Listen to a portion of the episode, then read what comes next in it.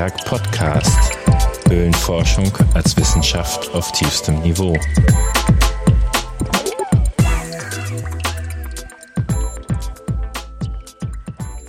Ja, wir kommen zum Antiberg Podcast. Mal endlich wieder mit einer Spelio-News-Folge. Detlef und ich in äh, unseren verschiedenen Studios Berlin und Washington waren es, glaube ich, äh, zueinander zugeschaltet. Hallo Detlef. Ja, hallo Max. Guten Morgen. Wir haben hier kurz nach Mitternacht. Nein, Mark.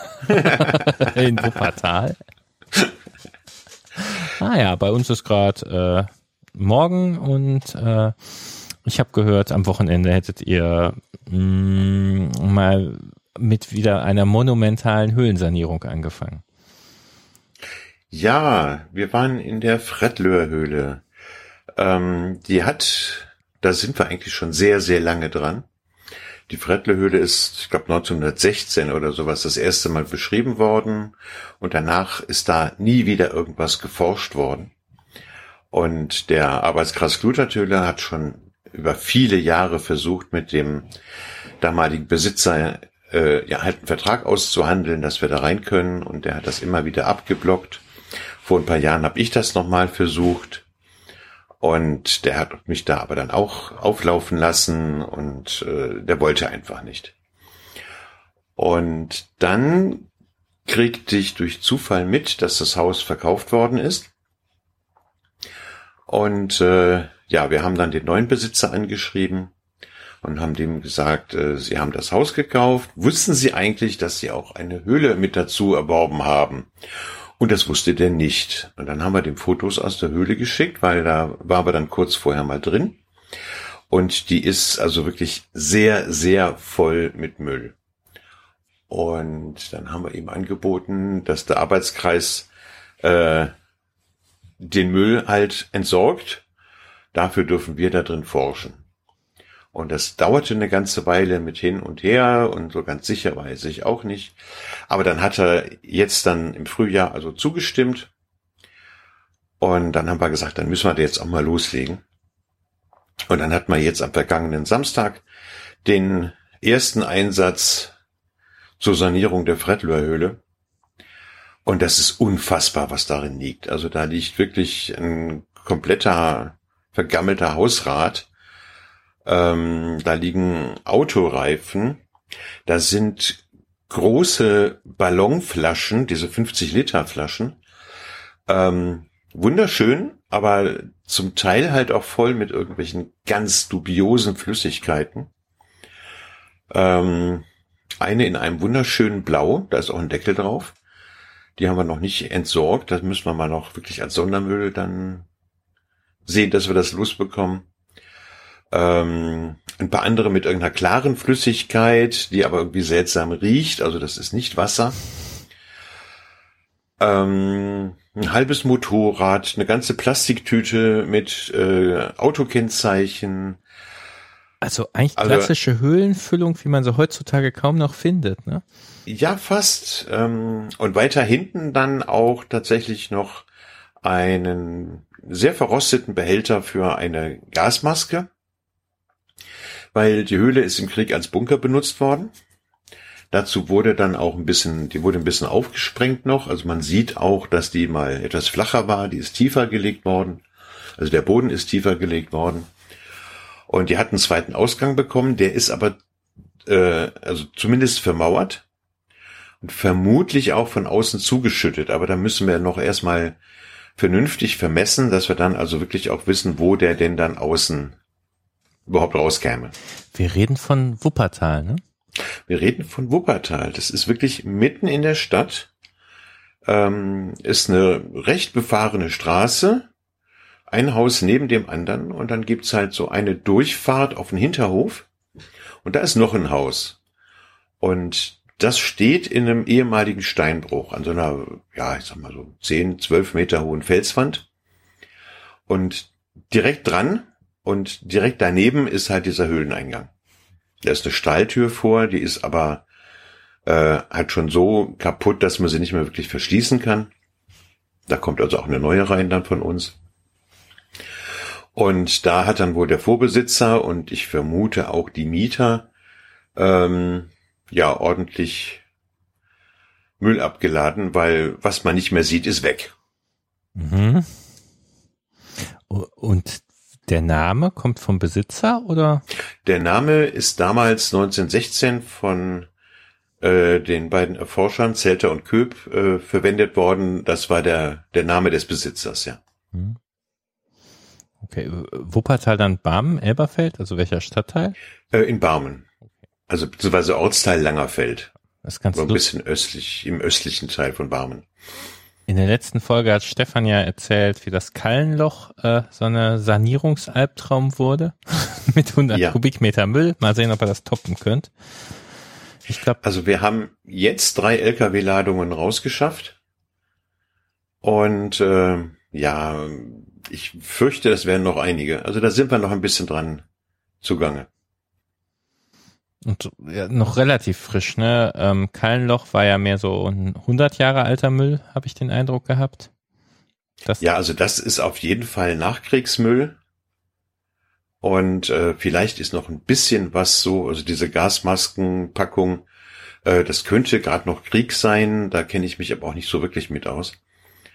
Ähm, aber das ist auf jeden Fall Nachkriegsmüll, also der ist nicht 100 Jahre alt. Mhm. Also kein Bodendenkmalamt. Nee, eher nicht. Nee, eher nichts für Archäologen. Bei der Tür fällt mir ein, äh, kleine Abschweifung, haben wir auch äh, immer Riesenprobleme gehabt ähm, mit dem äh, mit dem Hartstollen. Das oder der das ist ja der Zugang zur Hartkaverne. ja. Äh, wo wir auch immer Führung zum Tag des Geotops machen. Und da hatten wir auch das Problem, dass wir kein vernünftiges Höhlentor, sondern halt eine Tür in Türformat haben, äh, die wir jährlich inzwischen austauschen müssen oder sonst was, ne?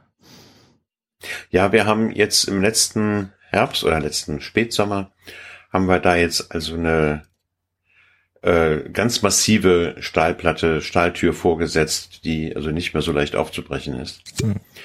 Das Problem beim Hartstollen ist auch, dass der halt so ein bisschen ab vom Schuss liegt. Also man kann ganz gut ungestört daran arbeiten. Und super um auffällig. Jeder, der Schwebebahn fährt, sieht die Tür.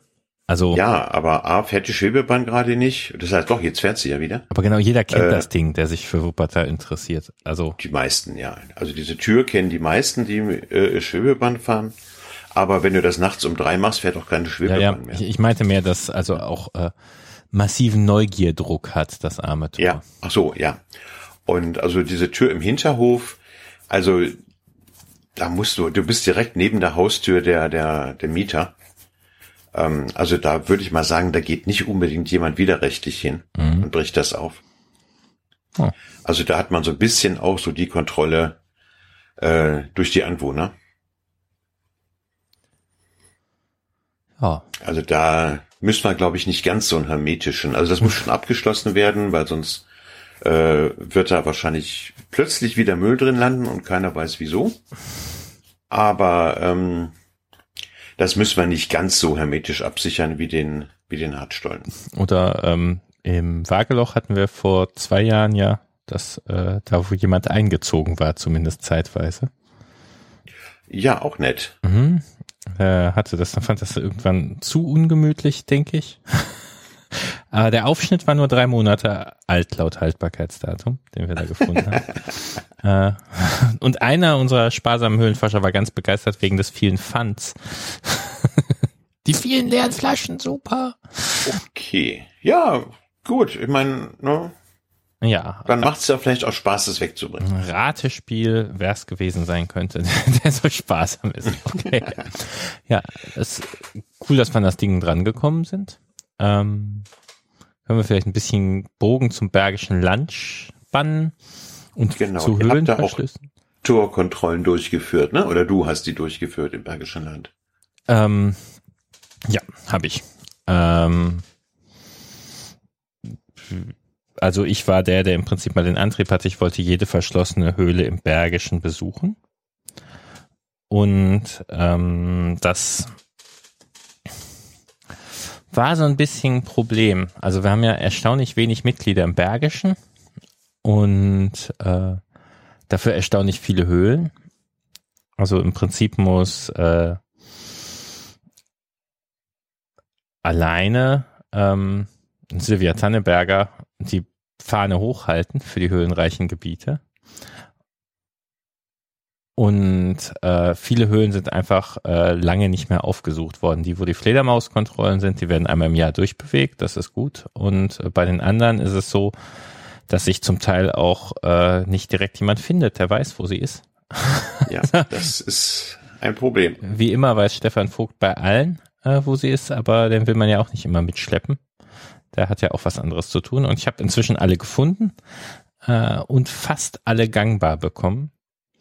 Das einzige ist, ähm, also drei Stück, da läuft das, da bewegt sich das Tor noch nicht, wie ich das möchte, beziehungsweise bei zweien ist das Schloss. Bei der dritten haben wir das Tor, also das Schloss inzwischen aufgeflext und äh, da sind die Torscharniere, die bewegen sich einfach immer noch gar nicht.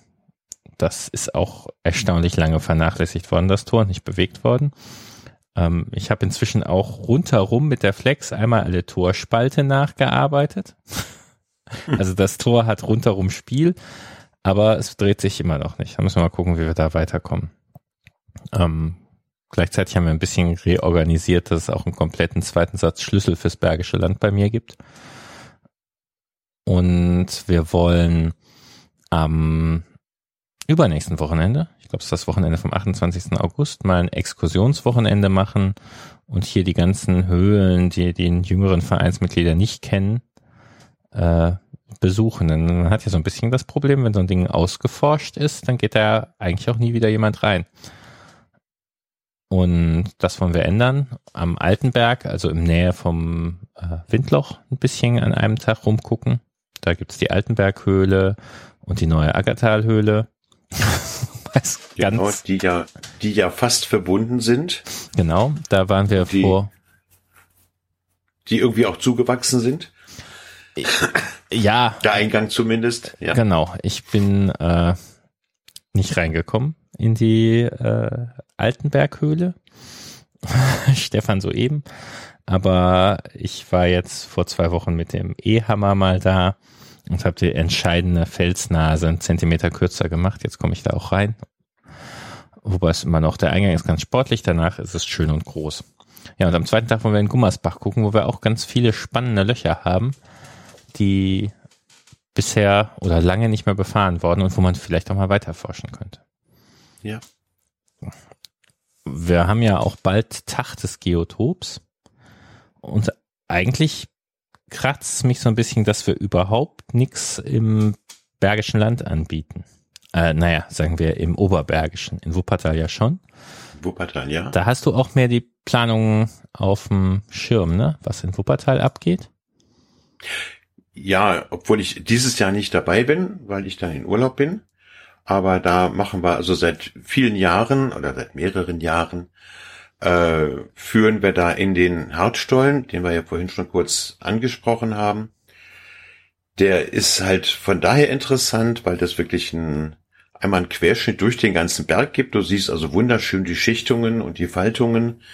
Du kannst daran sehr schön äh, erkennen, im Prinzip, wie der Berg entstanden ist. Du kannst, äh, du siehst halt wirklich die, die, die Honseler Schichten oder die Kalkbank da in der Honseler Schichten so langsam ins, auf die Ebene runterkommen. Und dann gibt's da halt auch noch eine Höhle, äh, die ja eigentlich auch sehr, sehr spannend ist. sehr sportiv. Die dann in den hinteren Teilen sehr, sehr sportiv ist, beziehungsweise sehr eng vor allen Dingen. Also sportiv, da ist jetzt nicht viel mit Klettern oder Abseilen oder sowas. Ähm, aber also dass die Tatsache, dass da überhaupt eine Höhle war, das war, die ist in den 80er Jahren gefunden worden. Ähm, also für uns gefunden worden. Die Bauarbeiter hatten die dann schon vorher gefunden, aber nicht als Höhle erkannt. Ähm, das ist eigentlich eine eigene ganz, ganze Geschichte. Da kann man noch mal ganz viel drüber erzählen. Warst, warst du da nicht im Rahmen einer Schwarzbefahrung beteiligt? Ähm, das Witzige ist, ich wollte eigentlich beteiligt sein. und konnte dann aber kurzfristig nicht. Also die Sache ist die, die dieses äh, das Tor war immer verschlossen. Das gehörte damals den, den Stadtwerken, den Wuppertaler Stadtwerken. Und ähm, auch damals wurde das immer schon mal wieder aufgebrochen. Und dann war es mal wieder aufgebrochen. Und dann sagte halt einer von meinen Freunden, mit denen ich damals vereinslos Höhlenforschung gemacht habe, ähm, das Ding ist auf, lass uns reingehen. Und dann hatten wir uns verabredet und dann konnte ich aber sehr kurzfristig an dem Tag nicht. Dann sind die zwei alleine rein und haben dann halt äh, die tiefe Harthöhle entdeckt, die zu dem Zeitpunkt fünf Meter lang war. Also jetzt eigentlich nichts Dolles. Aber das war, bevor die obere und die untere Harthöhle miteinander verbunden waren. Und bis zu dem Moment glaubten eigentlich alle Geologen, dass es im Hartberg zwei relativ kleine Kalklinsen gibt. In, einer, in der einen ist die obere Harthöhle, in der anderen ist die untere Harthöhle. Die sind überhaupt nicht miteinander verbunden, diese Kalklinsen. Es kann keine Verbindung zwischen beiden Höhlen geben. Das ist geologisch absolut unmöglich. Und ähm, das war so der, der Kenntnisstand damals. Und dass es dann da unten, ja, ich sag mal so bestimmt 30, 40 Meter tiefer, nochmal anscheinend eine Kalklinse gab, ähm, in der noch eine Höhle ist, das war dann schon auch eine kleine Sensation, auch wenn es nur fünf Meter waren. Später hat sich dann herausgestellt, dass es letzten Endes alles eine große Kalkschicht ist. Äh, die obere und die untere Harthöhle sind miteinander verbunden. Es ist dann noch die unterste Harthöhle dazu gefunden worden, die auch mit in diesem ganzen Nest ist. Und die tiefe Harthöhle ist bislang zumindest nicht mit den anderen verbunden, wird wahrscheinlich auch nicht gehen, dafür ist sie zu weit weg. Ähm, aber ist halt bis jetzt so auf 100 Meter ungefähr erforscht. Rechts und links vom Tunnel jeweils knapp 50 Meter. Und halt, äh, ja, an beiden Enden sind wir halt an einer wirklich unpassierbaren Engstelle, aber es gibt Luftzug. Also Enden, weil im Prinzip ist die Höhle vom Stollen, der da reingetrieben wurde, durchtrennt worden. Genau. Und der Stollen wurde gebaut, um für die Hartkaverne, wo ein unterirdisches Kaltkriegskraftwerk hin sollte. Ja, also der, der Stollen ist in den 60er Jahren gebaut worden. Und äh, da sollte dann ein Kavernenkraftwerk rein. Also man sollte, man wollte äh, im hinteren Teil große Flugzeugturbinen da aufstellen, die umgerüstet worden werden sollten auf Gasbetrieb ähm, um der Stadt Wuppertal eine sichere Stromversorgung äh, zu gewährleisten, falls, wie wir ja in den 60er Jahren alle befürchteten während des Kalten Kriegs, falls die Russen kommen. Und ähm, man hatte sich das auch alles total toll ausgedacht. Oben auf dem Hartberg steht der Bismarckturm. Das ist so ein, so ein ja, kleiner Turm, und man wollte dann quasi die Abgase durch, durch den Turm ableiten, damit es keiner sieht, dass da irgendwie ein Schornstein ist oder sowas. Ähm, also das Ganze war streng geheim, stand aber dann doch irgendwie in der Zeitung. Genau so auch. Also so wahnsinnig geheim war das dann doch irgendwie nicht. Ja, und dann sind zum einen die Russen nicht gekommen und zum anderen hat sich herausgestellt, dass der äh, der Berg, also zumindest in seinem hinteren Teil, geologisch eigentlich nicht wirklich dafür geeignet ist, da große Hohlräume rauszusprengen. Ähm, und dann hat man es gelassen. Aber kurz bevor man es gelassen hat, äh, sind dann halt an einem Tag, äh, beziehungsweise eigentlich an drei Tagen hintereinander, Unmassen von Wasser aus einer, die Geologen haben es genannt, Karströhre geflossen ähm, viel, viel mehr Wasser als in die tiefe Harthöhle passt. Und ähm, das muss ja irgendwo hergekommen sein. Und es gibt tatsächlich in der einen großen Kaverne, die sie ausgesprengt haben, gibt's ein Bohrloch, was man mal von, von oben bis durch den ganzen Berg getrieben hat, als, als Probebohrung. Das, die, diese Bohrung kommt genau an dieser großen Kaverne raus. Und da fließt immer Wasser auch in diesen, in den letzten Jahren, in den zwei letzten Jahren, als die Sommer so unfassbar trocken waren, es floss immer Wasser. Aber oben auf dem Hartberg gibt's kein Wasser. Da fließt kein Bach, da ist nix. Also wo kommt das Wasser her? Also da sind noch sehr viele ja. offene Fragen, aber im Moment kriegen wir die noch nicht beantwortet. Muss man mal sagen. Also der Tunnel zu der Kaverne ist auch ausgebaut. Das heißt, die Jungs, die da die Höhle ähm, in den 80ern gefunden haben, die sind, äh, mussten auf der Schalung rumklettern und so, ne? Das war schon ganz schön sportlich. Äh, Saubere nee. Leistung, oder? Nee, das, nein, nein, nein, nein, nein. Das war tatsächlich neben der Schalung ein, ein, sag mal, kleiner Gang, der dann nach hinten hin zu eng wurde. Mhm. Und dann haben wir 2015 oder 14, 15 glaube ich, äh, endlich dann mit der Stadt Wuppertal oder mit den Stadtwerken den Vertrag geschlossen, dass wir den Stollen betreuen können und damit an die Höhle konnten. Und dann sind wir ähm, haben dann halt über der Schalung dann den eigentlichen Eingang ge gefunden in die Höhle. Aha. Also diese, diese fünf Meter, die man oder die die Jungs da vorher gefunden hatten, äh, das ist eigentlich nur so ein kleiner Abzweig. Okay. Also der Hardback ist definitiv spannend. So eine andere spannende Sache ist ja auch halt, wie du gesagt hast, dass immer hieß, die obere und die untere Harthöhle können gar nicht verbunden sein. Und dann haben wir doch eine Verbindung gefunden, die heutzutage durch dieses berühmte 40 Zentimeter breite Rohr ausgebaut ist. Ja. Gehört zu den ganz besonders sportlichen Herausforderungen, zumindest für große Höhlenforscher. Ja. Die ist, dieses Rohr ist sehr, sehr selektiv. Und, ja. und es musste halt da reingelegt werden, weil äh, die Verbindung ist im Grunde in, in, in einer Störung und äh, das ist wie zwei, dreimal aufgegraben worden und jedes Mal wieder nachgesackt. Und dann wurde halt dieses Rohr da reingelegt, um das zu stabilisieren, um das zu sichern. Und es ging halt kein größeres Rohr, weil du halt äh, mit dem Rohr da durch diverse Kriechgänge musst. Und das war so schon ein Akt, das da reinzubringen. Und äh, also irgendwas Größeres wäre halt nicht gegangen. Ja, das also äh, Inge hat mir in meiner Anfangszeit mal gegönnt, ganz ohne Hilfe durch das Rohr. Lass ihn mal alleine. Äh, mhm. Das hat eine Viertelstunde gedauert für die gut drei Meter sind's, glaube ich.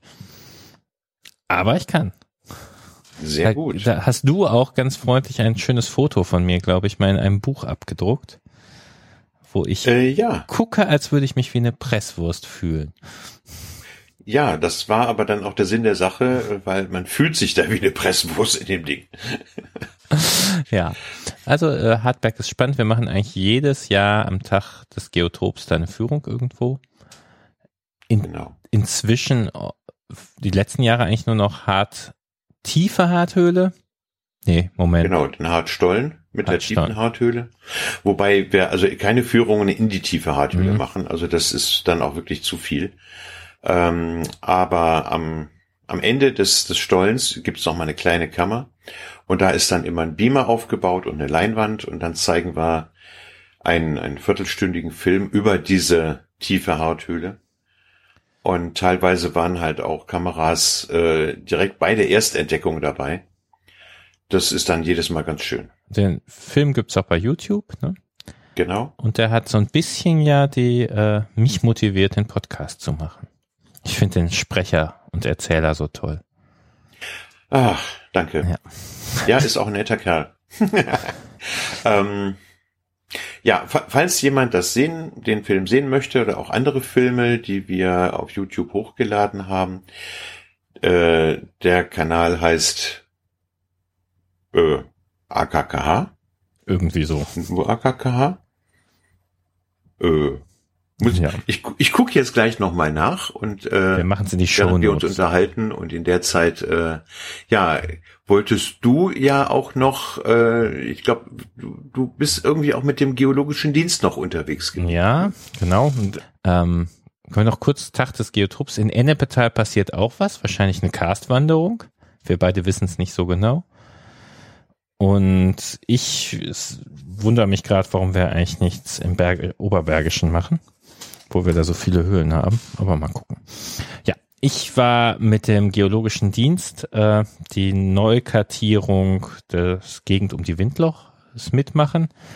Ähm, das war sehr spannend, äh, um mal zu lernen, wie man eigentlich die Strukturgeologie macht. Also wie findet man denn raus, wie die Schichten liegen?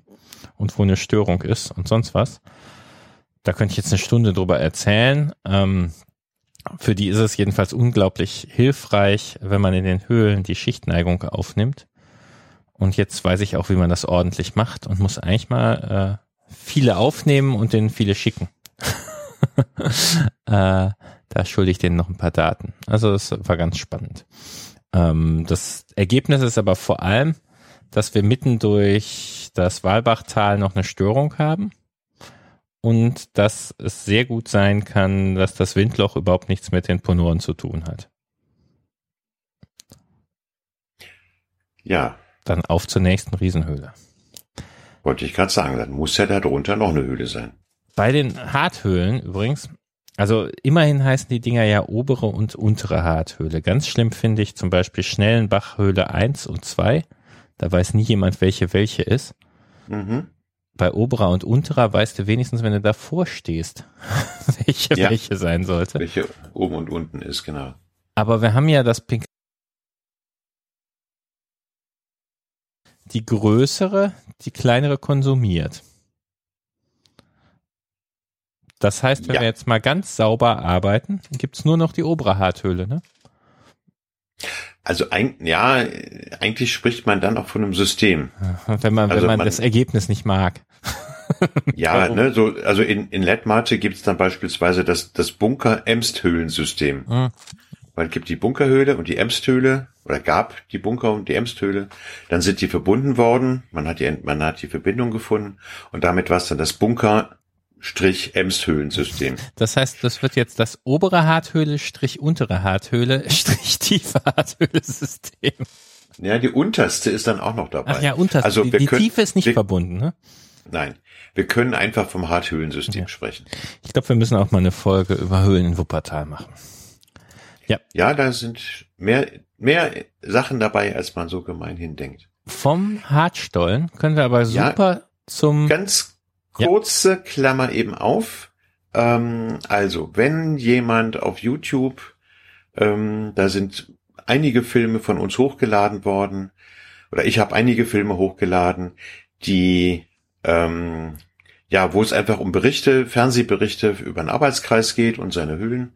Und da ist auch dieser Film, ähm, der nicht qualitativ jetzt nicht ganz so hochwertig ist, aber sehr beliebt ist, äh, eben über die tiefe Harthöhle. Der Kanal heißt AKKH-TV. Wenn man das auf YouTube sucht, dann findet man etliche Höhlen, geht am besten dann auf die Playlist und da stehen dann weiß ich nicht, gar nicht, 30, 40 Filme drin. Ich habe mich da jetzt länger nicht mehr mhm. drum gekümmert. Und wir verlinken es natürlich auf der Webseite dieser Podcast-Folge auf Antiberg FM. Ja. Da haben wir jetzt äh, zwei Äste, wo wir anschließen können. Einmal vom Wuppertal, was vielleicht noch man erwähnen sollte. Wuppertal hat irgend, aus irgendeinem Grund glauben alle Leute, das Bernsteinzimmer wäre da. Naja, viele. Mhm. Das heißt, jede Tür im Fels hat einen totalen Aufbruchdruck weil die Leute immer Schatz suchen müssen. Insbesondere ja, natürlich hat, der Hartstollen. Ja, es hat sich ein bisschen jetzt gelegt, aber vor ein paar Jahren war es wirklich so, also sobald die uns da irgendwo höhlenforscherisch tätig gesehen haben, hieß es, ah, such dir das Bernsteinzimmer. Mhm. Da, da war, glaube ich, auch ein Buch zum Thema Bernsteinzimmer in Wuppertal. Ne? Naja, aber äh, weil wir Stollen und Tunnel so schön finden, eigentlich ja nicht, ähm, haben wir, hat der Vorstand sich eine schöne Sache zur Jahreshauptversammlung überlegt, ne? Das Arbeitskreis. Ja. Die sind ja bisher, also Corona-bedingt letztes Jahr ausgefallen und wir wollen es nicht zwei Jahre ausfallen lassen. Sag mal. Ja, wir haben ja vor einigen Jahren tatsächlich einen Tunnel gekauft, beziehungsweise einen Bahneinschnitt mit Tunnel ähm, auf der Stadtgrenze zwischen Dievelsberg und Schwelm. Und äh, wir haben den gekauft, weil halt in dem Bahneinschnitt und im Tunnel etliche Höhlen sind, insgesamt acht. Oder neun, glaube ich jetzt sogar. Ähm, und dann entstand halt im Vorstand die Idee, wir könnten unsere Jahreshauptversammlung ja im Tunnel oder bei gutem Wetter vor dem Tunnel abhalten. Weil damit sind wir draußen, also außer im, im freien Gelände. Der Tunnel hat auch gut Zug. Und ähm, sollte es regnen, können wir in den Tunnel gehen und können das da abhalten. Ähm, ja, und ich bin sehr, sehr, sehr gespannt, wie das wird. Auf jeden Fall ist eine coole Location. Sonst waren wir ja einmal immer in unserem Stammlokal beim Griechen. Und äh, ja, das wurde auch allmählich ein bisschen eng, sehr eng eigentlich. Und es war immer ein bisschen Chaos, weil dann wurde natürlich Essen bestellt und dann kam er immer dazwischen durch und sagte, wer hat die Nummer 67? Ähm, während du gerade deinen Vortrag hältst. Und ja, diese Störung haben wir dann jetzt nicht. Aber knurrende Mägen, wird. oder? Nein, äh, also es wird gegrillt.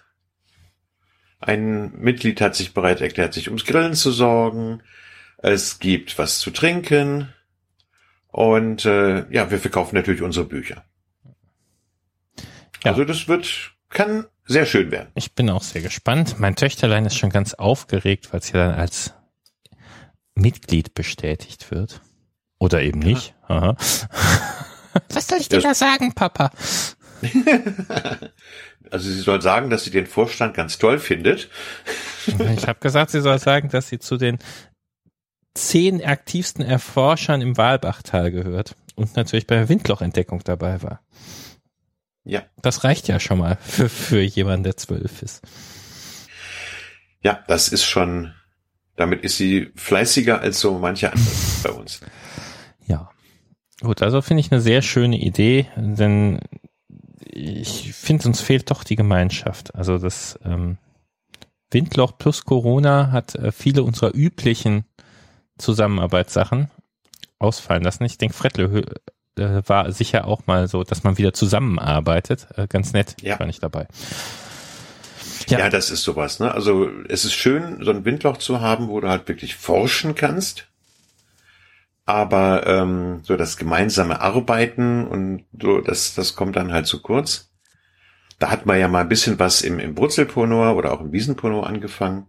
Aber ja, ne, dank Corona hat das dann auch wieder erstmal Pause gehabt. Und deswegen, ja, ich freue mich drauf.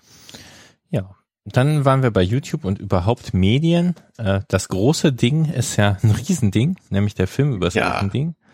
Äh, du hast ihn schon gesehen. Ich habe ihn schon gesehen. Also ich hatte das Glück, ich war bei der NRW-Premiere in Iserlohn dabei. Und, Im Deutschen ähm, Museum war das dann wahrscheinlich, ne? Nee, im, richtig im großen Kino. Hm, aber also von, von, denen, im, von denen angeschoben oder? Ja, ähm, die Geschichte ist noch ein bisschen anders. Ähm, die haben, also der, der, der, die Kameraleute und der, der Produzent haben halt den Film im Riesenberg, äh, im, im, im Riesending, Riesending gedreht, im Untersberg. Und das ging auch über zwei, drei Jahre. Und dann sollten aber am Ende noch mal so ein paar kurze Interviews gegeben werden. Und dazu suchten sie eine Höhle. Und die Frau von dem Produzenten ist auch Höhlenforscherin und kommt aus, ich glaube, Dortmund, lass mich jetzt nicht lügen, oder Iserlohn. Ähm, und ist mit dem Stefan Niggemann gut bekannt, der ja die Dächenhöhle managt. Mhm. Und deswegen haben sie dann also tatsächlich sind Teile dieses Films in der Dächenhöhle gedreht worden. Ähm, und das war wohl gar nicht so einfach, weil die Dächenhöhle ist ja voll mit Tropfstein. Und das Riesending eben nicht.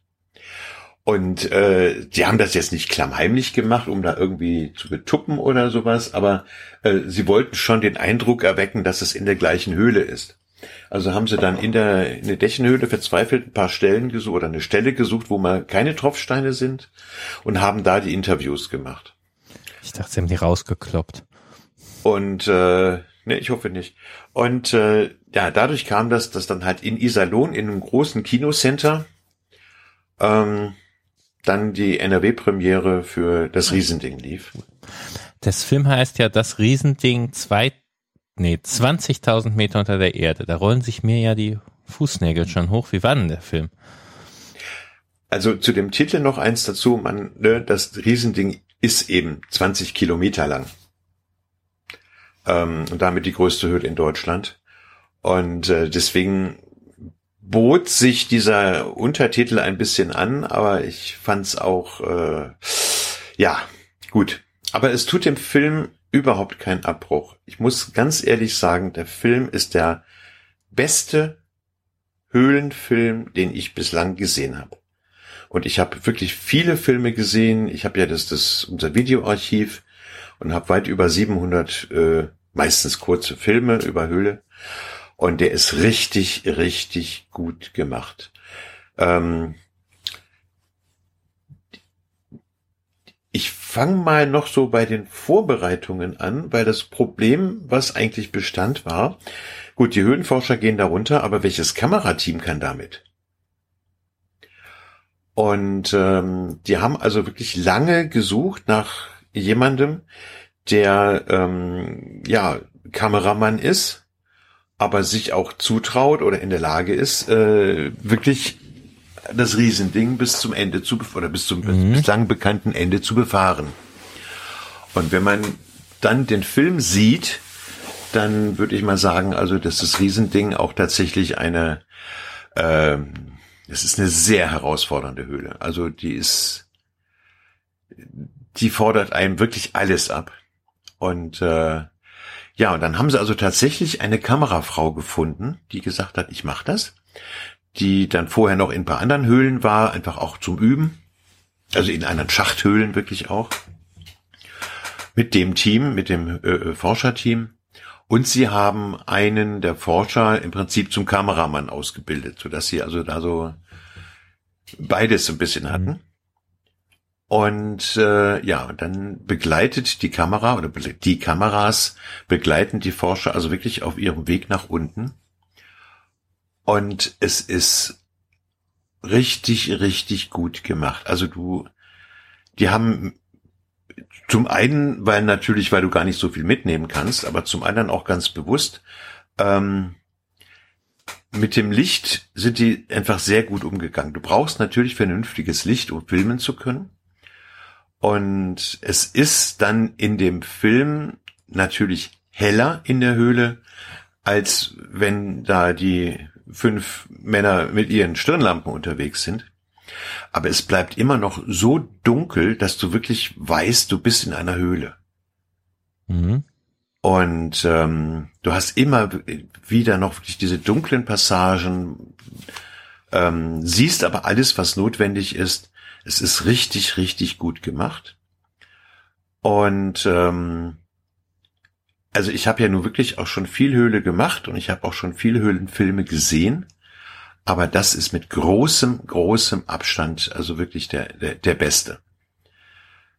Und ähm, es war dann auch einer der, der Forscher vor Ort und hat nochmal so ein bisschen erzählt und hat auch, äh, konnten dann Fragen beantwortet werden. Äh, man lebt in dem Film wirklich mit den Forschern zusammen. Man, man spürt die, die Strapazen. Ähm, man denkt immer so in Alpinhöhlen, ja, du hast halt riesengroße Hallen und seilst dich ab. Nee, also die haben selbst im Riesending einen Schluf aufgegraben und quetschen sich da durch, so 1000 Meter unten, ähm, um halt die Fortsetzung weiter zu erforschen. Und äh, es ist es ist grandios. Ja. Also super Kameraführung, super Beleuchtung. Ähm, wer den irgendwie sehen kann, soll das auf jeden Fall machen. Soweit ich weiß, läuft der derzeit noch in Dortmund im Kino. Also äh, in Iserlohn weiß ich nicht. Den zu gucken. Ja, ich hoffe, dass es den irgendwann mal auf DVD gibt. Aber es ist natürlich auf der großen Leinwand äh, wirkt es noch mal ganz anders. Also der Film ist hervorragend gemacht. Muss man mal gucken, ob es nicht irgendwo auch eine Kinoliste gibt, wo die sagen, wo man gucken kann. Also ich hatte letztens geguckt, da hieß es in Dortmund. Ob er in Iserlohn noch läuft, weiß ich nicht. Also wer da irgendwie die Möglichkeit hat, den zu sehen, das ist ja allemal wert. Ja, okay, weil tatsächlich zu Hause ist ja nur halb so schön. Ähm, gleichzeitig, glaube ich, hat man auch ganz gute Chance, dass er irgendwann auf der VDHK-Jahrestagung gezeigt wird. Ne? Das, ja, könnte ich mir durchaus vorstellen, aber ja, keine Ahnung. Ansonsten fordern wir das hiermit. Ja. Sollten wir tun. Ich war ja jetzt auch mal mit in den Alpen, alpine Höhlen. Wir hatten ja in Folge 14, hatte Olli Kube ein bisschen davon erzählt und halt auch, dass so Riesendinger, also minus 1000 halt auch durchaus psychologisch schon noch meine eigene Sache ist. Wenn der klar ist, wenn ich hier raus will, braucht das einige Tage. Mhm. Ähm, und es ist ganz lustig, es gibt dieses, ähm, den berühmten FAZ-Artikel, der zu dem Forscher, Forscher raus aus den Höhlen. Genau. ähm, da habe ich inzwischen von Stefan Kempen eine schöne Antwort drauf gefunden, also auch von 2015 oder 16, hm. ähm, wo er vor allem auch sagt, eigentlich der, der eine große Held ist der, der rausgegangen ist, alarmieren. In so einem Tempo aus so einer Höhle raus, mhm. alleine. Äh, dafür müsste man den Hut ziehen. Ja, für mich hat das ganz gut geklappt äh, mit der alpinen Höhlenforschung, aber so ein Karstplateau ist schon ganz schön anstrengend. Also das, äh, ich muss aber sagen, ich glaube, ähm, wir hatten ja 1200 Meter Höhenmeter Aufstieg mit der Ausrüstung. Das hat erstaunlich gut geklappt. Ich dachte, ich wäre völlig hinüber. Also das war jetzt die Vortour. Das heißt, wir sind hoch, haben dann zwei Tage auf dem Plateau ein bisschen Löcher geguckt und dann wieder runtergelaufen. Das ging erstaunlich gut. Ähm, wobei ich halt auch mit meinen 22 Kilo einen der leichten Rucksäcke hatte. Ja. Ein paar Unterhosen reicht. Ja, alpine Höhlenforschung ist eine völlig Anders. andere Hausnummer als das, was wir machen. Dann genau. gab's ja ähm, Terra X im Frühjahr, wo der Dirk Steffens auch mit dem Windloch war und ähm, wo war er noch? Ich glaube, es war was über die Blauhöhle, aber vor allem war er auch im Herbstlabyrinth unterwegs, ne? War auch im Herbstlabyrinth unterwegs. Ähm, ja, und er war, ähm, aber das sieht man dann eigentlich, oder das, das, das kommt nicht zur Sprache. Er war ja tatsächlich auch dann bei uns im Wallefelder Hüllloch. Aber nur für eine kurze Sequenz, äh, wo er dann da diese, äh, ich nenne es jetzt mal Steinzeitflöte spielt. Die ist von da. Die ist von da, ja. Die ist nicht aus dem Windloch oder sonst woher. Aber das war eigentlich nur, weil das halt relativ gut zugänglich ist und da halt, man da dann eine relativ große Halle hat. Das ähm, ist schon beeindruckend, wie Fernsehen und Film die Sachen so umsortiert, sagen wir mal, genauso mhm. wie Dächenhöhle am Ende. Das Authentizität und Inszenierung, der ständige Kampf. Ja. Hatte Bernd Kieper das genannt also Terra X war ja dann auch wirklich tatsächlich bis hinten zu den Bäumen des Glücks. Mhm. Und ähm, der Dick Steffens. Ähm, und der hat ja dann, also noch bevor das ausgestrahlt wurde, gab es so eine, so eine kurze Sendung in, ich glaube, es ist drei nach neun oder sowas. Das ist so eine Talkshow vom NDR. Und ähm, da hat er genau darüber berichtet und hat gesagt, äh, der hätte wäre ja schon, also der ist ja nur wirklich international, also weltweit unterwegs und hat ja schon wirklich heftige Sachen gemacht und er hat gesagt, das war das anstrengendste und das krasseste, was ich jemals gemacht habe. Ja, also Höhle in Nordrhein-Westfalen äh, war deutlich krasser als irgendwelche äh, Gletschertouren und Höhlen in äh, Neuseeland und wo er überall war. Ähm, also das ist schon so, dass auch unsere Höhlen wirklich Format haben, auch wenn sie vielleicht nicht ganz so groß sind wie so ein Riesending oder eine Mammoth Cave. Ja, ich hatte ja erwähnt, dass ich äh, ein bisschen den Zustieg zur Altenberghöhle erweitert habe. Mhm. Da hatte ich Freunde und Familie dabei. Und äh, warst du in der Altenberghöhle? Hast du die präsent? Äh, nein, ich war noch nicht drin. Also im Prinzip ist ein enger, auf, ein flacher aufgegrabener Schluf, so fünf Meter. Dann kommt ein kleiner Schacht und dann beginnt unten, also vier Meter Schacht, drei Meter Schacht, was auch immer, so eine Spalte. Und unten ist dann die Höhle, durch die man durchläuft. Und ich musste halt am, am Grund des Schachtes ein bisschen breiter machen, weil ich um den Knick nicht rumkam. Ja. Ähm, ja, ich habe als einziger es durch den Schluf geschafft. Meine Hilfstruppe, die mit dabei war und der ich einen Burger versprochen hatte, die Höhle hat ja eine eigene Burgerbraterei, ja. hat äh, vor dem Hindernis verweigert und es gab sogar Tränen. Und äh, ich hatte das gar nicht so wirklich als niedrige Stelle identifiziert. Ich fand es ein bisschen lästig, den E-Hammer da durchzuschieben. Aber hättest du mich gefragt, ist das da sonderlich eng, hätte ich gesagt, pff, nö, lästig. Ja. Das äh, war ich schon beeindruckt. Das waren eigentlich ganz kernige Typen, die da mit waren, aber das war denen deutlich zu viel. Ja, das ist einfach wirklich eine psychologische Geschichte. Mhm. Also man, man passt durch vieles durch, aber ähm, ja, sich so unter der Erde irgendwo reinzudrücken, ja, das ist nicht jedermanns Sache. Und meine auch nicht immer. Also ich habe da auch meine, meine Tage, wo ich sage, das kann ich nicht heute. Ja, oder, oder das brauche ich nicht und so, das, ähm, Ja.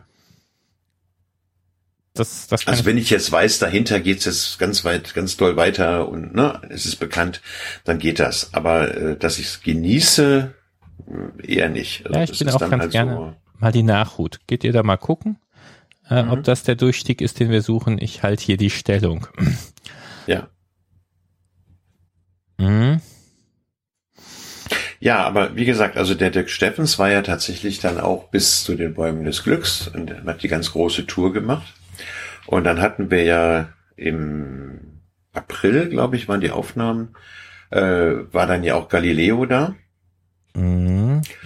Lass Und uns noch mal das war, kurz ja, zu Terra X kommen. Dann auf der Seite der Sendung, beziehungsweise auf der Seite vom Archäologiedienstleister gab es dann ja auch ein schickes 3D-Modell. Das war, glaube ich, auch in einem Film zu sehen. Ne? Also das war die Firma Arctron. Die, zumindest was, ja, ich glaube, es war auch im Film zu sehen. Also zumindest ist es auf der Website von, von äh, Terra X, ja. da, wir hatten ja ähm, schon ein bisschen über Fotogrammetrie geredet. Nee, haben wir nicht. Ne? Stefan Schild macht. Äh, Stefan Schild hat erzählt äh, in der Folge hier, die eigentlich übers Tauchen war, wie er da mit einem Karussell in der Bismarckhöhle Genau. rekonstruiert. Aber im Zusammenhang mit den Aufnahmen war halt ein, waren wir mit einem 3D-Laserscanner, also, also so einem großen, fetten, sehr teuren Gerät in der Höhle unterwegs. Die anderen, und es wurde recht viel äh, Fotogrammetrie, also Abfilmen mit viel Licht und einer GoPro gemacht und daraus dann 100 Meter Windloch oder so rekonstruiert. Äh, ganz lustig, die komplett, das komplett 3D-Modell des Windlochs stammt aber aus unseren Vermessungsdaten und aus Therion, das da gezeigt wird. Das ist halt nicht so detailliert, aber das detaillierte Modell. Das war ganz spannend dabei zu sein. Das ist übrigens das Coverbild von diesem Podcast, was immer mal wieder auftaucht. Äh, ich im gelben Schlatz und allerlei komische Lampen. Das ist von dieser 3D-Vermessung mit Video. Und wie fandest du das Modell? Ich fand es sehr gut. Ähm, es ist schon lustig, also wenn du die Höhle kennst und das dann du nochmal so ganz anders siehst und aus einem anderen Blickwinkel, äh, ist es schon interessant. Aber eigentlich wäre es natürlich schön, das alles in 3D zu machen. äh, wir haben ja die Idee, wenn ich das mal ganz kurz so noch da einwerfen darf, äh, dass an der Aggertalhöhle ein großes Höhlenerlebniszentrum entsteht. Äh, und dann, wenn das alles so funktioniert, dann ist halt die Idee, dass man im Prinzip so mit einer äh, Virtual Reality Brille ähm, ja durchs Windloch gehen kann. Ähm, aber da wird ist noch viel Arbeit und mal gucken, ob das überhaupt alles realisierbar ist. Aber das wäre bestimmt eine geile Sache, da äh, das Windloch zu befahren, ohne reinzugehen. Und ohne sich bücken zu müssen. Ich weiß gar nicht, muss man sich dann. Ah, der, der ich freue mich schon darauf, wenn dann die, wenn dann die Besucher da im Besucherzentrum auf dem Boden liegen und dann da irgendwo lang kriechen, um da irgendwo durchzukommen. Ah, so ein Raum mit aufpustbaren Wänden, der so Engstellen simulieren kann, das wär's doch. Aber du warst gerade bei Galileo. Irgendwie sowas, ja. Ja, ich war bei Galileo und ähm, das war auch ganz witzig. Also die hatten dann eine, eine Reporterin geschickt, die auch schon ganz lange Erfahrung hat äh, und in vielen Kriegsgebieten unterwegs war und wohl schon ganz viel erlebt hat. Und als die dann den Einstieg sah zum Windloch, wurde sie dann doch erstmal ziemlich blass um die Nase. Und dann äh, mit viel Hilfe und einem ging es dann aber auch. Und dann sind wir da halt durch. Und sie hat sich im Grunde wirklich echt gut angestellt. Also muss man schon sagen, dafür, dass sie das sowas noch nie gemacht hat. Ähm, aber hinterher im Beitrag, also sie ist also lange, lange, lange nicht zu den Bäumen des Glücks gekommen. Also das war noch weit, weit weg. Und ähm, im Beitrag hat sie, klingt, klingt es dann aber so, äh, oder wirkt es so, mhm. als wäre sie da gewesen.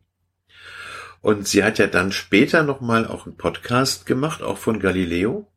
Und da sagt sie, dass sie also äh, bei den Bäumen des Glücks waren und äh, irgendwie 16 Stunden in der Höhle. Das ist so nicht richtig. Ja, also. Aber es wirkt halt so im Fernsehen. Ähm, genau, sie sagt es, glaube ich, auch nicht ausdrücklich. Ich habe es mir mal mit äh, bösem Ohr angehört. Im Podcast schon. Äh, der Juristin mir sagt nein.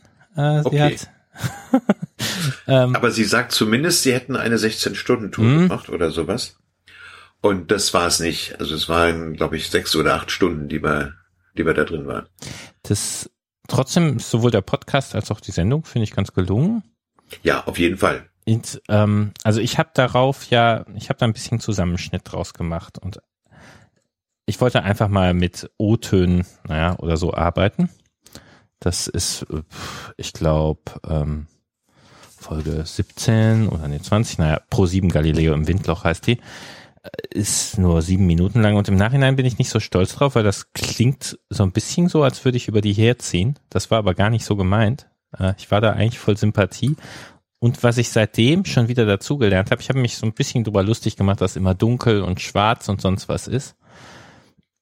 Aber vielleicht ist meine Wahrnehmung auch einfach anders. Ich war im, im Röhricht-Schacht in den Ferien unterwegs. Das ist ganz spannend. Das ist ein Besucherbergwerk im Ostharz.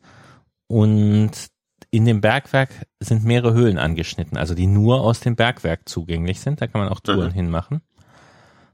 Und wir waren aber nicht mal in den Höhlen, sondern wir sind dann in den halb abgesoffenen Teilen äh, Kanu gefahren, so auf minus 280 Meter. Und ähm, die Leute, also wir waren neun Leute, die Gruppe lernst du ganz gut kennen, wenn du da acht Stunden zugange bist. Und nachher beschwerten sich mehrere, es wäre so dunkel da gewesen.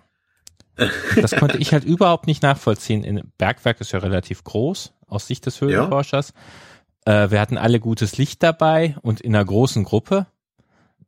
Also dunkel hatte ich überhaupt nicht das Gefühl, aber die fanden die Dunkelheit bedrückend. Das fand ich ganz interessant. Also wahrscheinlich gibt es da wirklich eine fette Wahrnehmungsunterschied. Dass jemand einen Schluf zu eng findet, das kann ich viel besser nachvollziehen, aber das Dunkelheitsthema scheint für viele Leute, selbst bei gutem Licht, äh, einfach eine große Sache zu sein. Ich verstehe es nicht so ganz, aber da, da scheint was zu, zu ticken. Ja, ich nehm, nehme an, dass, dass da auch jeder sein eigenes Licht hatte, dass der also nicht, nicht ausgeleuchtet war, der, der mhm. das Bergwerk. Und das ist einfach eine ganz andere Geschichte. Ne? Also wenn du äh, irgendwo mit deiner Taschenlampe langläufst oder sowas, dann ist es, ist es dunkel und du machst dein eigenes Licht. Ja, aber mit einem Und ich glaube, Helmlicht das wirkt anders, als wenn du halt Licht von außen hast. Nicht von außen, aber so von, von externen Lampen, äh, die für dich Licht machen. Mhm. Und aber gleichzeitig immer, wo ich hingucke, ist ja Licht. Also insbesondere, wenn ich eine gute Helmleuchte habe, die nicht so einen Punkt anstrahlt. Naja. Also, äh, ja. Wahrnehmungssache. Dann Antiberg haben wir einen rausgebracht. Jawohl, den 77er. Und der ziert übrigens auch genau das gleiche Foto mit der Fotogrammetrie, mit der, mit der äh, 3D-Geschichte. Das ist vorne auf dem Titelbild. Und sonst? Und wie immer natürlich voll mit interessanten Sachen, ne? Erzähl mal. Es gibt, erzähl mal. Ja, es gibt halt Natürlich sind die ganzen Tätigkeitsberichte drin von den verschiedenen Vereinen. Das, äh, ich glaube, wir hatten noch nie so viel, also in den letzten 77 Ausgaben noch nie in einer Ausgabe so viel Tätigkeitsberichte, ne? Ähm, nee, also wir haben tatsächlich viele und das finde ich sehr, sehr gut.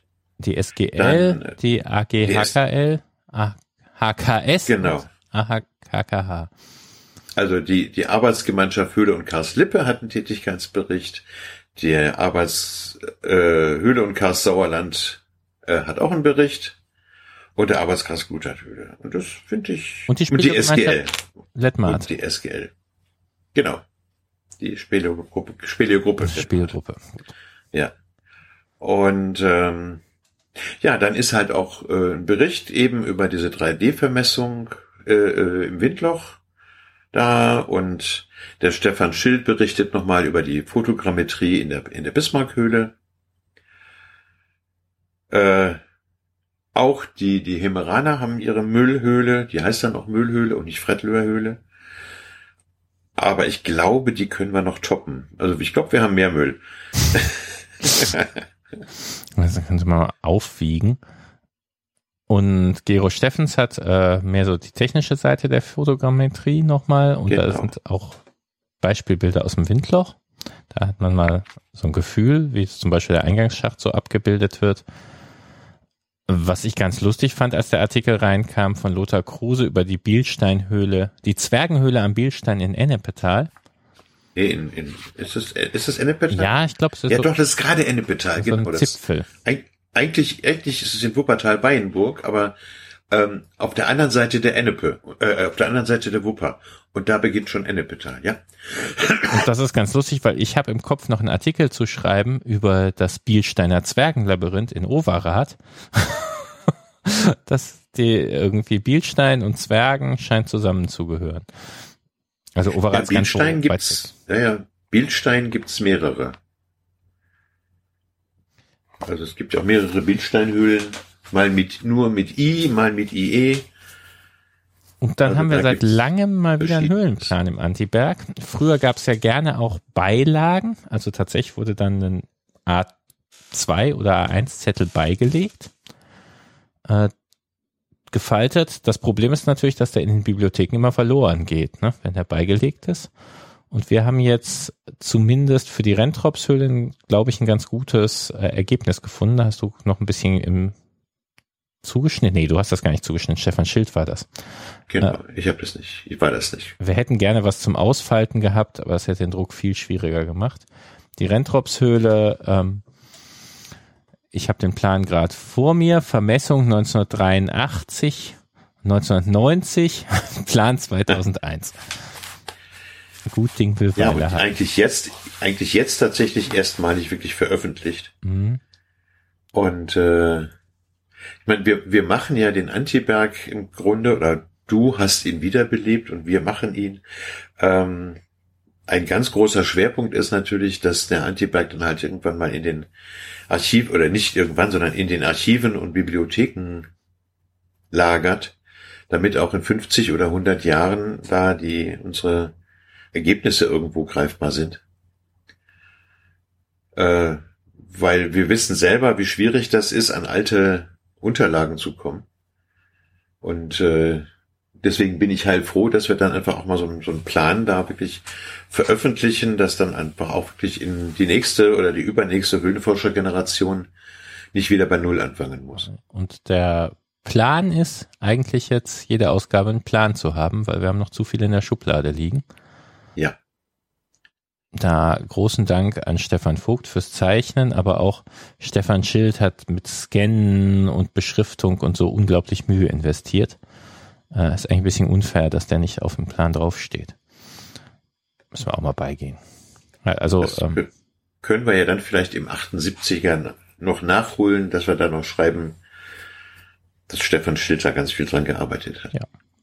Gut. Wenn der 78er ist äh, wer was für den 78er hat, sollte das mal dazu schreiben. Und wir erklären noch mal kurz, äh, Anti-Berg ist äh, der die führende Zeitschrift für Höhle und Cast in Nordrhein-Westfalen, für die Leute, die nicht aus der Region sind.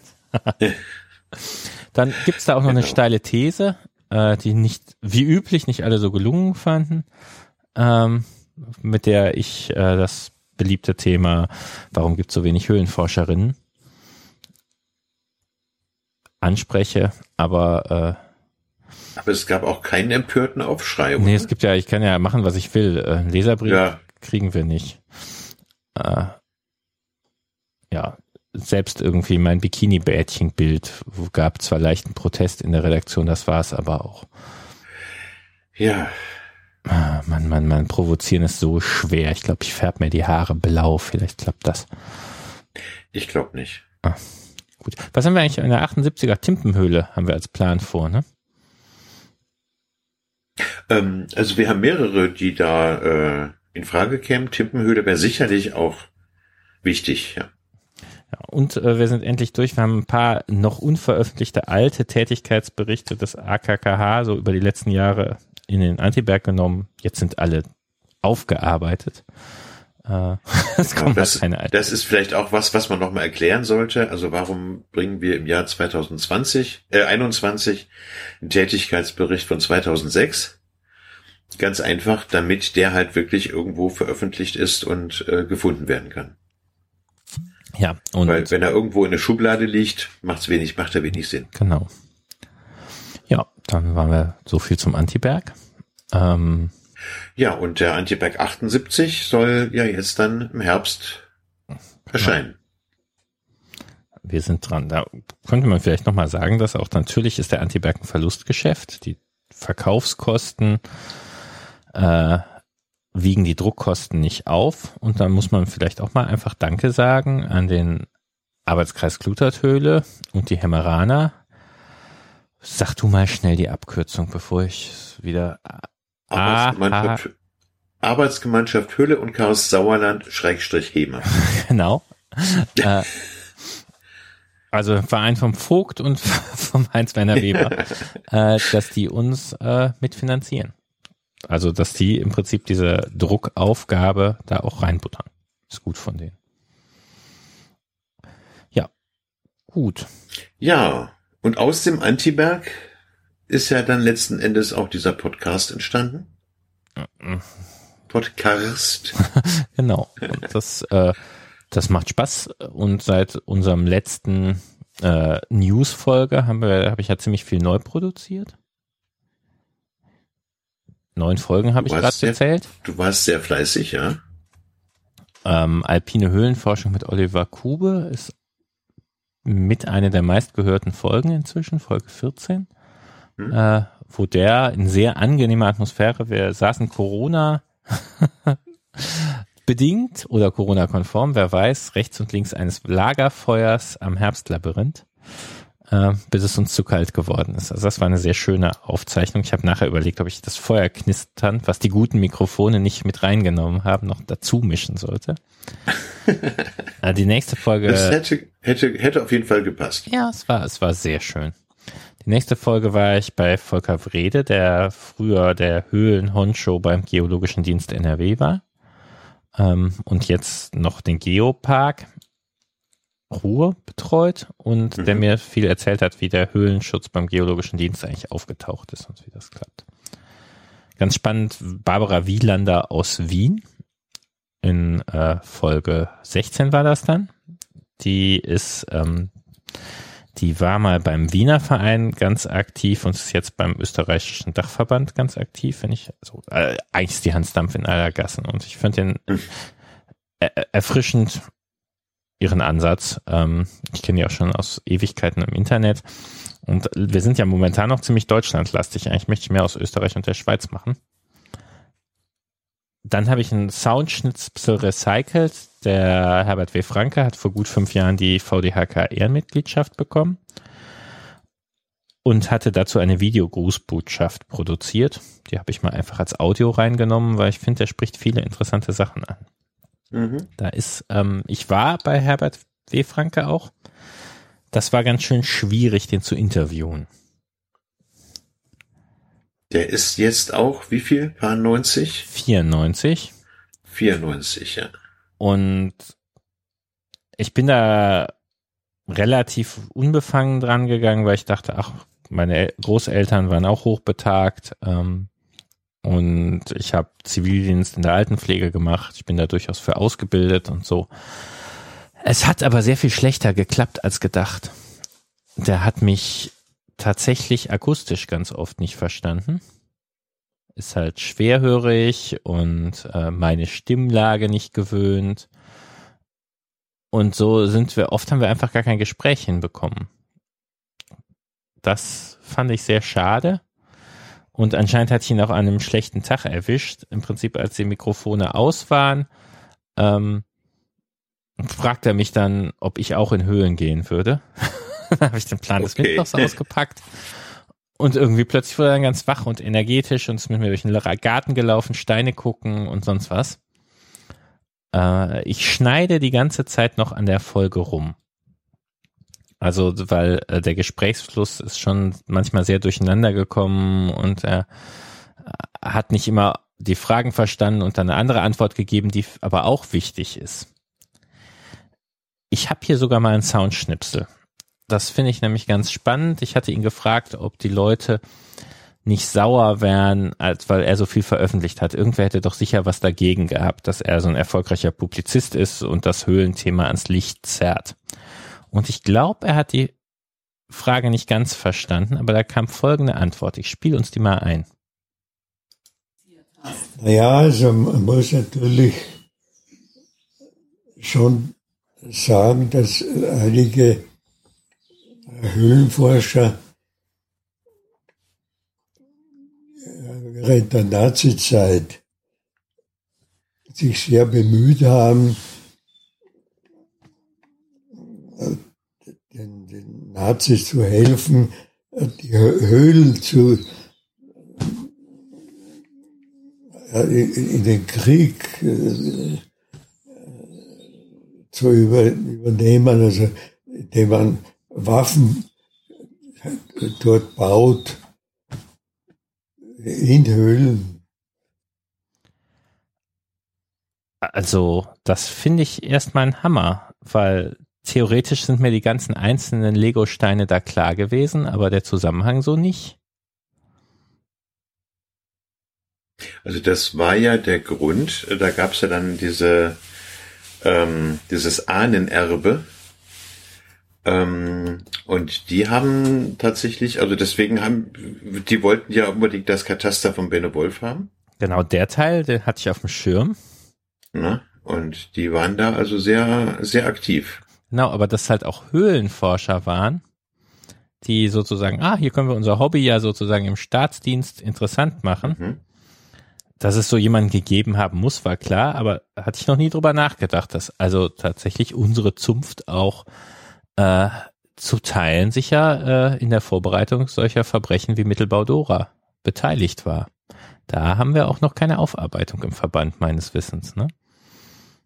Soweit ich weiß, nicht, nee. Und wir sagen immer, dem Benno Wolf haben sie übel mitgespielt, aber das war's. Ich habe noch einen Schnipsel.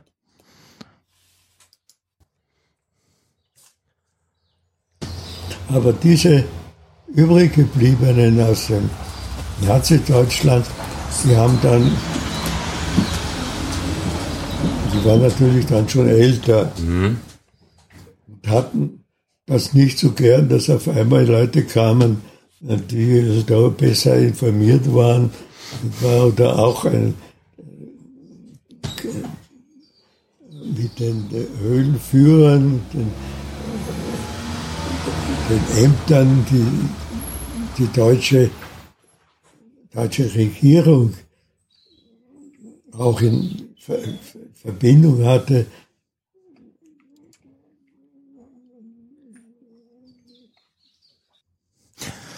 Also, vielleicht kriegt man so ein bisschen ein Gefühl, wie der Gesprächsfluss so war. Und, das ist ähm, unheimlich das, anstrengend zuzuhören, ja. Ja, da, da muss ich nochmal beigehen. Und es sind halt, also zum Beispiel diese isolierten Sachen, die passen so überhaupt nicht ins Gespräch. Die sind auch zehn Minuten auseinander. Äh, aber die kann man ja eigentlich nicht wegschmeißen. Ne? Das sind schon wichtige Themen, die er da anspricht. Ähm, also ich äh, habe einen ziemlich dicken Brocken, habe in den Ferien jetzt, glaube ich, schon fünf Stunden rein investiert, äh, das aufzuarbeiten und zu schneiden. Ähm, aber anstrengend zu hören wird's allemal. Es war aber toll, äh, die waren sehr gastfreundlich, aber da was draus zu machen, ist echt schwierig. Ja, aber Herbert W. Franke war also eigentlich so mein, mein Guru, weil ähm, also seine Bücher habe ich echt verschlungen. Das waren so die Bücher, ich sag mal so, aus denen ich Höhlenforschung gelernt mhm. habe, mehr oder weniger. Weil ja. ich habe mir das damals ja alles selbst beigebracht, beziehungsweise dann eben aus Büchern von Herbert W. Franke. Die, ich habe sie jetzt angefangen zu lesen. Ich, sie Höhlenbücher, Science-Fiction-Bücher kannte ich schon zum Teil. Mhm. Der Ton ist schon sehr nachkriegs oder Kriegs, naja, also sehr heroisch und so. Liest sich ja. schon ein bisschen schwer. Gleichzeitig merkt man, da ist schon jemand, der echt schreiben kann. Ähm, das ist schon beeindruckend. Also die Folge kommt noch irgendwann. Äh, ich, ich arbeite mich da so durch. Ja, aber du hattest ja auch noch ein paar andere. Du warst bei den Blaubeurernern zu Genau. Gast. Da hatte ich ganz viel Folge Freude dran. Ähm, die Blaubeurener haben mich interviewt. Konnte ich mal endlich alles sagen, was ich sagen wollte, was nicht zum Thema passt. Äh, wir hatten sehr viel Spaß. Ähm, Nee, waren das nicht die Grabenstädtener, Entschuldigung. dich interviewt haben? Ja, ich kann das Ja, aber- alles da unten nicht auseinanderhalten. Ich habe ja auch schon Genau. Ärger gekriegt. Blaubeuren, da warst du doch bei der Petra Bold. Genau, die Blau und die Urdonau und sonst was nicht auseinanderhalten kann. Die, das Ehepaar Bold war ganz großzügig. Eigentlich äh, packten die gerade ihr Wohnmobil und haben mich zwischen Tür und Angel nochmal im Garten empfangen. Das ist ja auch super, was die da machen. Ähm, also äh, die insbesondere total beeindruckend, dass äh, Petra Bold seit Ewigkeiten dieses Jugendhöhlenforscherlager veranstaltet als internationales Ausbildungscamp. Wir haben ja durchaus einen großen Mangel an formeller Ausbildung in Deutschland. Äh, und äh, die waren so wahnsinnig gastfreundlich und die stemmen halt schon unglaubliche Projekte. Dann war ich am Tag drauf bei den Grabenstädtenern. Und was mir vorher nicht so klar war, also es ist halt alles weit weg und ich bringe auch noch die unterirdischen Flüsse durcheinander und die Quellen. Aber ähm, die Vereine da unten äh, haben ja alle überhaupt gar kein Vereinsgebiet, sondern äh, kooperieren in Projekten und aus den Projekten entstehen neue Vereine und spalten sich ab und sind erstmal ärgerlich miteinander und dann wieder Freunde. Das ist ja alles äh, hu, wie italienische Parteienlandschaft. Ähm, aber es war schön und interessant. Aber eigentlich muss ich noch mal eine Folge machen. Äh, wir sortieren den fränkischen Cast auseinander und eine Oh, Karte jetzt- daneben liegen. Ja, und, und zack, hast du schon wieder ins Fettnäpfchen getreten, weil das ist der schwäbische Karst. Also es war jedenfalls äh, unglaublich gastfreundlich und lehrreich und ähm, ich hatte sehr viel Freude. Da außerdem war es schön sonnig und ich habe im Prinzip statt äh, Hochwasser in NRW zu erleben, habe ich Interviews gemacht. Ne? Dann bin ich weitergefahren nach Mecklenburg und habe mir den Stefan Vogt für drei Interviews gegriffen. Bisher ist der Stefan Vogt ja durchaus bewusst hier im Podcast nicht zu Wort gekommen, weil er viel zu Wort kommt.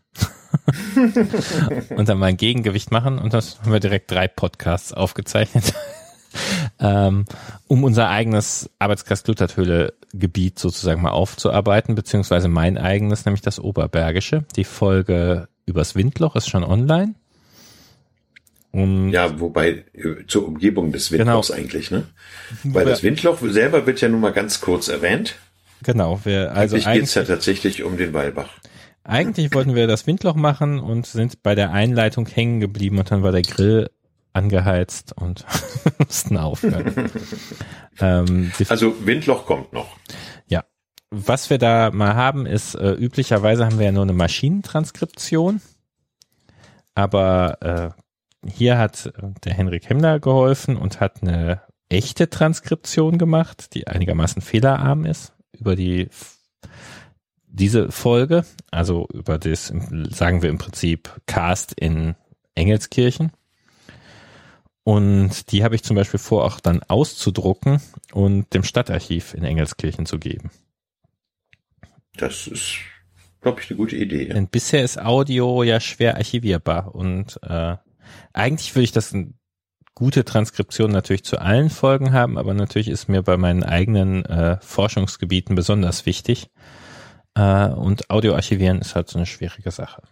Windloch-Folge ist im Schnitt, die erscheint wohl nach dieser Folge, die wir gerade machen.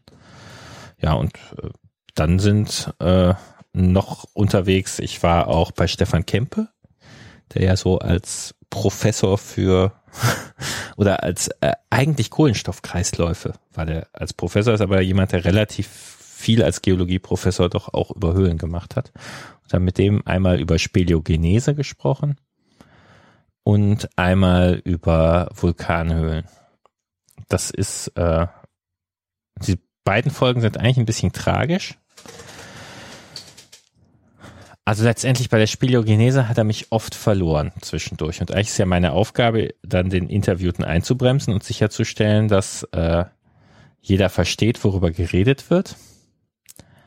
Das ist in der Folge überhaupt nicht gelungen. Ich habe selber zu viel daneben gesessen und schlau ausgesehen. und äh, wir hätten eigentlich die zehnfache Zeit für die Folge gebraucht.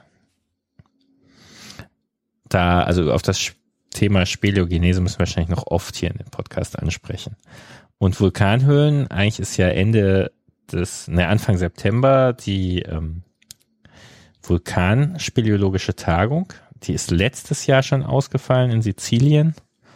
Und ich wollte jetzt dieses Jahr dann hinfahren habe mich jetzt entschlossen, das nicht zu machen, weil ich glaube, in Sizilien brauchen die gerade keine Touristen. Nicht unbedingt, ne. Mhm. Also ähm, das äh, ist schon ein bisschen tragisch, vor allem weil es nah wäre. Äh, nach Hawaii ist alles schwieriger, wenn die da ist. Ja, da haben wir im Prinzip mal eine Rückschau und eine Vorschau und eine News-Show. Da waren wir ganz fleißig. Ja, wobei, also äh, noch mal ganz kurz zurück zur Speleogenese. Ähm, ich denke, das wäre auch mal ein Artikel im Antiberg wert. Ja. Weil äh, auch darüber gibt's relativ wenig Schriftliches. Mhm. Und halt im Zweifel alte Sachen. Also im Prinzip ja. gibt's die Lehrbücher und dann Artikel, die so die updaten. Also die Lehrbücher sind ja zum Teil uralt. Ja. Aber wo kommt also die Höhle da irgendwas in, in irgendeiner Form nochmal zu verschriftlichen, wäre, glaube ich, gar nicht verkehrt. Speleogenese für Anfänger. Mhm. Ja, Freiwillige vor. Äh, die Antiberg-Redaktion bietet Ruhm, Ehre und massive Bezahlung. Wir würden Echt? euch, ja, wir würden den Einsendern die Portokosten erstatten. Wollte Ne? gerade fragen, weil irgendwie an der Bezahlung, von der Bezahlung habe ich jetzt noch nicht so viel mitbekommen, aber okay. Manchmal kann man auch Freiexemplare kriegen, wobei, als ich jetzt vom Cast-Wanderführer Führer ein Rezessionsexemplar verlangt habe, bin ich beinahe mit Schlägen aus der Gärtnerei gescheucht worden. ähm, das war ganz schön grausam. Was wir jetzt nicht besprochen haben, ich glaube, was wir auch noch nicht aufgearbeitet haben, Hochwasserfolgen für unsere Höhlen. Zumindest am Walbach sah es erstaunlich spannend aus. Da ist auch irgendwas neu nachgebrochen. Aber allzu viel wissen wir darüber noch nicht. Ne? Nee, das ist sicherlich noch Arbeit, die auf uns zukommt, ja. Hier in Bergisch Gladbach äh, gibt's einen Erdfall. Da kann ich fast hingucken. Ich glaube, das ist 150 Meter von mir zu Hause weg. Aber leider in der Gegend steht das Grundwasser so bei 30 Zentimeter an. Da sind die Höhlenhoffnungen jetzt eher gering. Ja. Ja, unten weiter, wo auch Kalk ist, ist ein Pferd in der Wiese eingebrochen. Auch da müsste ich eigentlich nochmal nachgucken. Also eingebrochen, so dass nur noch der Kopf rausguckte. Oh, Mhm. also richtig. Da müsste man mal beigehen. Ja. Ja, auch hier die Wuppertaler Höhlen müssen wir da sicherlich noch mal begucken. Ja, denn, und beim Rasenmäher-Erdfall, der ist ja ausführlich berichtet in Chaos Radio Express 201, also vor, vor fast zehn Jahren, äh, die Geschichte. Und da war ich äh, jetzt mal bei den Leuten vorbeigehen und das Ding sackt immer noch nach. Obwohl wir es eigentlich mit Kies verfüllt haben, also sollte da nichts sacken. Äh, die meinten jedes Jahr ein halbes Jahr, einen halben Meter tiefer im Garten die Stelle wieder, würden sie auffüllen. Das finde ich auch Wow. beeindruckend. Vielleicht müssen wir den 18 Meter Schacht wieder aufmachen, den wir da verfüllt haben. Äh, ja, ich gehe in Rente jetzt. Oh. Ich dachte, wir kaufen uns einen Seilbagger. Ja, auf jeden Fall, ich möchte nicht 18 Meter mit Eimern. Ja, genau, mit dem Seilbagger. Die armen Leute mit dem Garten nur. Naja, gut, dann äh, schön, dass wir mal wieder Spelio-News gemacht haben. Wir sind wieder über Ja, eine hat's auch Stunde. Spaß gemacht. Und dann gehen wir jetzt beide mal kochen, wa? ist die richtige Zeit dafür. Äh, es ist soweit, ja, du hast recht. Glück auf. Ja, dann Glück auf. Tschüss. Tschüss.